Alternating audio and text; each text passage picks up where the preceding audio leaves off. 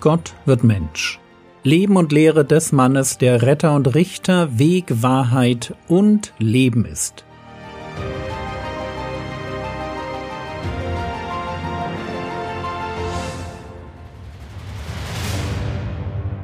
Episode 224, das Vaterunser Teil 6. Fremde Sünde. Gestern haben wir einen ersten Blick auf das Thema Sünde im Vater Unser geworfen. Und das war womöglich kein leichter. Gebet in seiner intelligenten Form ist tatsächlich etwas, was man lernen muss. Wenn die Jünger ihren Rabbi bitten, Herr, lehre uns beten, dann meinen sie es genauso. Bitte bring uns das Beten bei.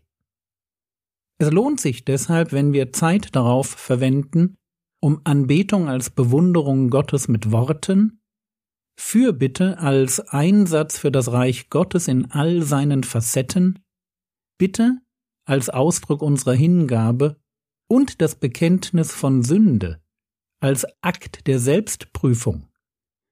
Wenn wir diese Dinge nicht einfach nur so machen, wie sie uns spontan in den Sinn kommen, sondern wenn wir uns Zeit nehmen, um sie ein wenig zu planen, und den einzelnen Aspekten unseres Gebets bewusst Struktur und Inhalt geben. Jetzt sage ich das als ein Mensch, der von Natur aus eher organisiert unterwegs ist und deshalb eine Ergänzung.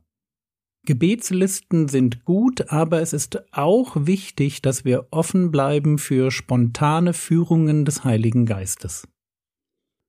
Lasst es mich an einem Beispiel erklären. Ich bin ein großer Verfechter von Eheabenden. Einmal in der Woche Zeit allein mit meiner Frau verbringen und unsere Ehe genießen. Das gehört seit Jahrzehnten zu den guten Ritualen unseres Miteinanders. Wir haben also einen Plan. Aber der Plan ist nicht alles. Er ist nur Mittel zum Zweck. Der Eheabend dient dazu, uns aneinander zu binden einen Raum für Bewunderung und Genuss zu schaffen. Aber was, wenn wir merken, dass ein Abend nicht reicht, dass wir gerade dabei sind, uns aus den Augen zu verlieren? Und bei uns ist daran meist die Arbeit schuld oder es sind Probleme in der Gemeinde. Was dann? Dann reicht es eben nicht, stoisch an dem Eheabend als Struktur festzuhalten. Dann braucht es mehr.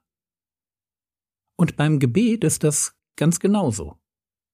Gebet dient dazu, unsere Seele auf eine ganzheitliche Weise an Gott zu binden. Gebet ist das beziehungsstiftende Element eines geistlichen Lebens.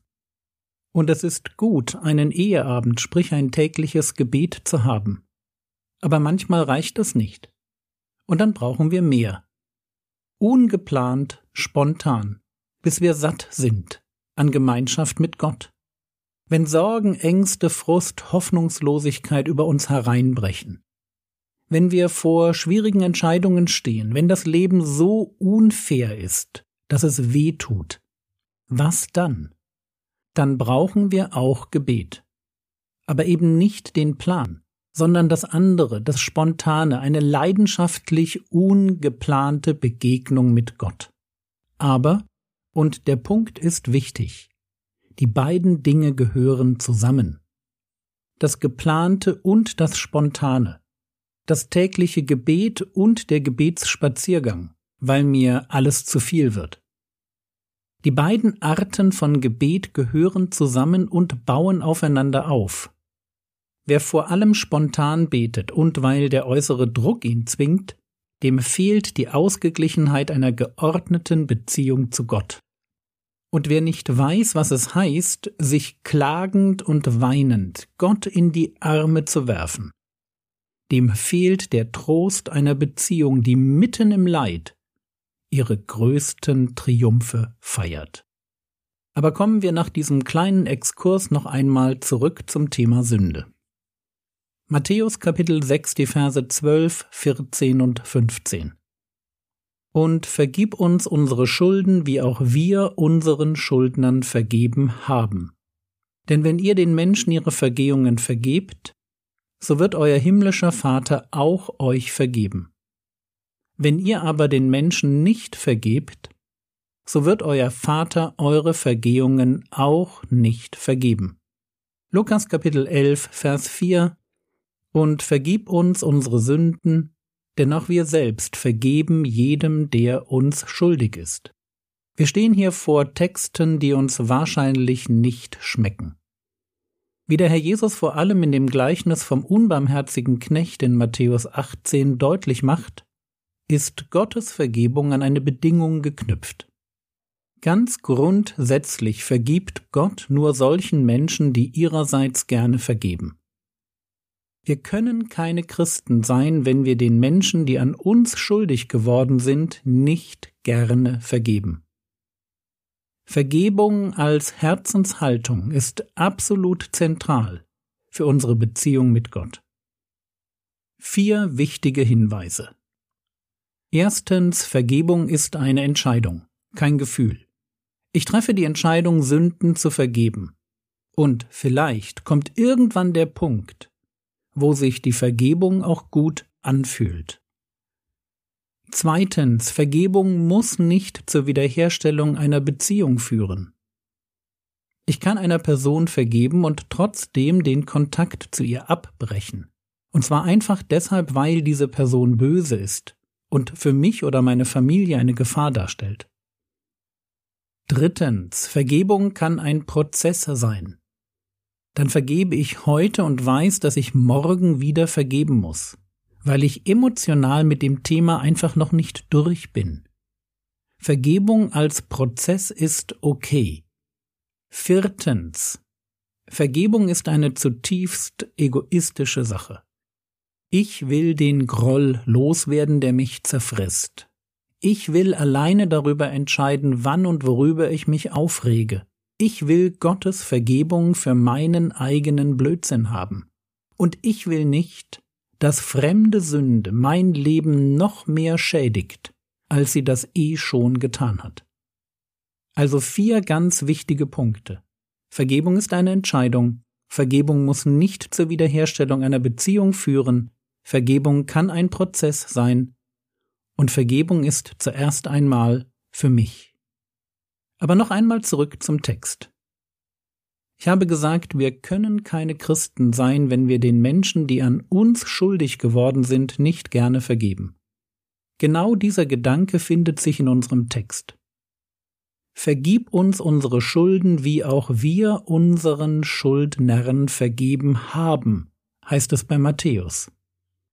Und wenn ihr genau lest, dann werdet ihr feststellen, hier betet jemand, der zurückschaut auf Vergebung, die er gewährt hat. Das heißt ja, wie auch wir unseren Schuldnern vergeben haben. Und bei Lukas heißt es, und vergib uns unsere Sünden, denn auch wir selbst vergeben jedem, der uns schuldig ist. Die Zeitform, die hier steht, das Präsens, bringt zum Ausdruck, dass wir das immer wieder tun. Wir vergeben. Es ist Teil unseres ganz normalen Verhaltens. Als Christen haben wir so viel an Vergebung erfahren, dass es uns leicht fallen sollte, jedem anderen Menschen das zu vergeben, was er uns angetan hat. Frage, wann sollen wir vergeben? Mein Tipp, sofort. Spätestens jedoch, wenn ich bete und meine eigenen Sünden bekenne, weil an der Stelle Gott mir eben nur dann vergibt, wenn ich schon vergeben habe. Ich brauche also nicht um die Vergebung meiner Sünden zu bitten, wenn ich selbst noch nicht vergeben habe. Deshalb formuliert der Herr Jesus auch an anderer Stelle in Markus Kapitel 11, Vers 25, Und wenn ihr steht und betet, so vergebt, wenn ihr etwas gegen jemand habt, damit auch euer Vater, der in den Himmeln ist, euch eure Übertretungen vergibt. Frage Muss ich nur vergeben, wenn der andere seine Sünde bereut? Tja, sagen wir mal, wenn er das tut, soll ich auf alle Fälle vergeben.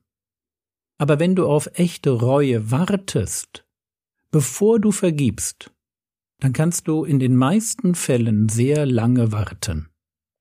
Ich würde das nicht tun. Ich würde sofort vergeben, egal ob der andere es bereut oder nicht. Und ich würde mich an dem Vorbild eines Stephanus orientieren. Der wird gesteinigt, wir sind also ganz weit weg von Sündenerkenntnis oder Reue, und trotzdem heißt es bei ihm Apostelgeschichte Kapitel 7 Vers 60 Und niederkniend rief er mit lauter Stimme Herr, rechne ihnen diese Sünde nicht zu.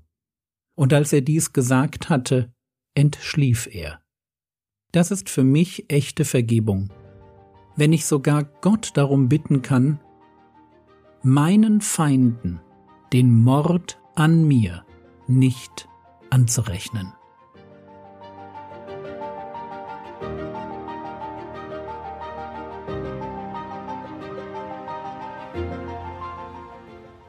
Was könntest du jetzt tun? Du könntest ernsthaft darüber nachdenken, ob es Menschen gibt, denen du noch nicht vergeben hast. Mach dir eine Liste und tu es bitte. Das war's für heute. Betest du schon für verfolgte Christen weltweit? Wenn nicht, besorge dir doch die App von Open Doors Deutschland und lass dir jeden Tag ein Gebetsanliegen zeigen. Der Herr segne dich erfahre seine Gnade und lebe in seinem Frieden. Amen.